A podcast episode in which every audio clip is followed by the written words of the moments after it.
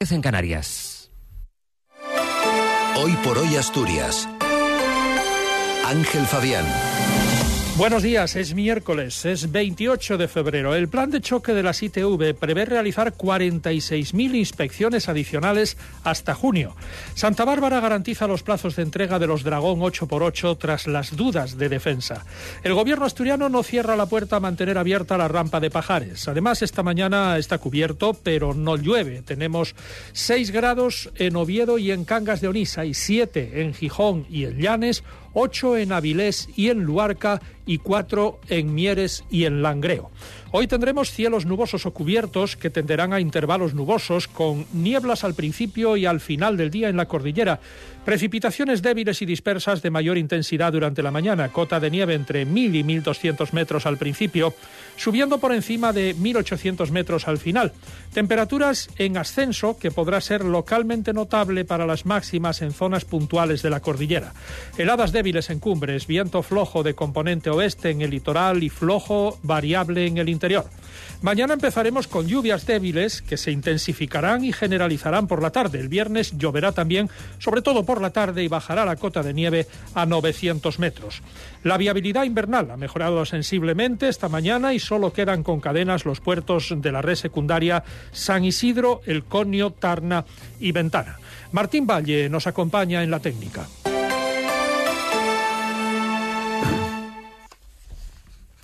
Son las 7 menos 10 minutos de menos 9 minutos de la mañana. El plan de choque de ITBASA, la empresa pública que realiza las inspecciones de ITV, prevé realizar hasta junio 46.000 revisiones adicionales. Acordado con los trabajadores, el plan de choque incluye eh, medidas como mejorar la gestión y los procedimientos internos. Se abre a la máxima capacidad la agenda de citas extra y se eliminan tareas redundantes con cambios en las revisiones que permiten agilizar los tiempos efectivos de trabajo. Se amplían las horas voluntarias de trabajo para realizar otras 15.000 inspecciones. El plan incluye la incorporación de 21 inspectores. Todo ello permitirá realizar 5.300 inspecciones más al mes, según ha explicado ayer la consejera de Transición Ecológica, Nieves Roqueñí. Mejora de los procedimientos, eliminando tareas que a veces son redundantes o cambios en la organización del trabajo para mm, reducir tiempo. Se van a adelantar y reforzar eh, campañas que habitualmente se realizan con las estaciones móviles de, de ITBASA. La ampliación durante los meses de marzo y abril de horas de dedicación adicional que tendrán carácter voluntario para los trabajadores. Santa Bárbara cumplirá los plazos de entrega de los vehículos 8x8 Dragón, uno de los principales contratos de defensa que está desarrollando en Trubia. El director ejecutivo de Santa Bárbara Sistemas, Juan Escriña, ha sido muy terminante al asegurar que en este momento no hay ningún tipo de incumplimiento del contrato y que las entregas se producirán en plazo. Escriña ha hecho referencia a los vientos favorables para la industria de la defensa y ha dicho que vamos a seguir creciendo en Trubia, donde han invertido 17 millones de euros en los cuatro últimos años. Pero hay un elemento fundamental para avanzar y conseguir los grandes contratos, tanto de España como de otros ejércitos, como el británico, para el que están desarrollando el proyecto Ajax. Hay que cumplir con los plazos de entrega. En este sentido, quiso tranquilizar, tras las dudas de defensa, sobre los plazos del Dragón 8x8. No hay en este momento ningún incumplimiento y se realizarán las entregas en las fechas contractuales, recalcó. Contractualmente no estamos en ninguna falta. O sea, las primeras entregas de vehículos 8x8 Dragón contempladas en el contrato firmado en 2020 son a finales de este año, 92 unidades.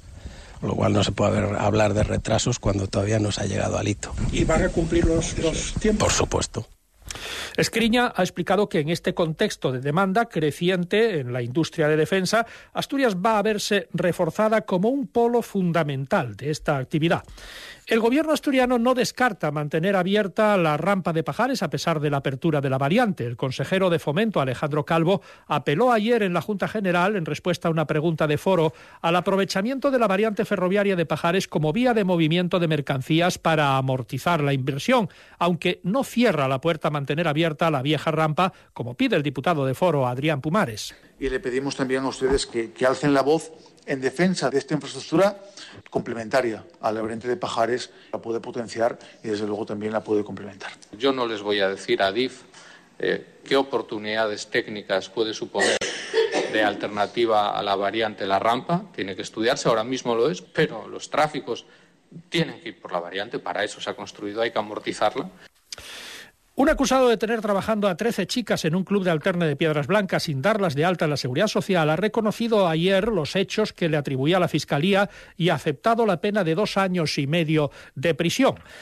Premio de 42.000 euros en la Bonoloto anoche en Oviedo. Es uno de los acertantes de segunda categoría, cinco aciertos más complementario en la combinación constituida por los números 7, 9, 14, 17, 32 y 33 con el 6 como complementario. El premio es exactamente de 42.053 euros con 7 céntimos. El boleto ha sido sellado en la administración número 28 de Oviedo en el barrio de Otero, en concreto en Julián Cañedo. Deportes, Cali González, buenos días. Buenos días. La candidatura de Gijón para albergar el Mundial ha pasado ya a la historia, a pesar de que el presidente de la Federación Asturiana de Fútbol, José Ramón Cuetos Lobo, todavía piense que hay alguna posibilidad, aunque según afirma, está muy muy complicado. He recibido una llamada todavía de un concejal del Ayuntamiento de, de Gijón. Lo que está claro es que tanto desde la Federación Española como desde la Asturiana pues hemos intentado hacer ver al ayuntamiento y al Principado de que era muy, muy importante que la candidatura viniese a, aquí a Gijón, ¿no? Pero bueno, los responsables municipales han tomado una decisión y, lógicamente, es respetable y no, no podemos decir nada al respecto. Yo creo que más que complicado, complicadísimo, ¿no? Que venga. Dicha llamada no pertenecía a ningún miembro del grupo de gobierno, sino por parte de la oposición. En cuanto al Sporting, únicamente le quedan dos sesiones para preparar su compromiso del próximo viernes frente al Albacete, pendiente de si puede llegar a tiempo para ese choque liguero campuzano, y enfrente tendrán al conjunto manchego, que está solo un punto por encima del descenso. Y el Oviedo, en este caso, prepara su cita del próximo sábado frente a Levante, con la única novedad de la recuperación de De la Fuente. Y desde hoy, en la página web de la Federación Asturiana ya están a la venta las localidades para la Final Four de la Copa del Rey Juvenil, que se va a celebrar entre el 7 y el 10 de marzo en el Carlos Tartiere. Los precios para el público general son de 10 euros por día y de 5 para los abonados del Club Carballón. Pues así es como viene la actualidad en este miércoles 28 de febrero que empieza por lo menos sin lluvia la jornada de hoy, aunque con cielos cubiertos y 6 grados en Oviedo, 7 en Gijón y 8 en Avilés. Faltan 3 minutos para las 7 de la mañana.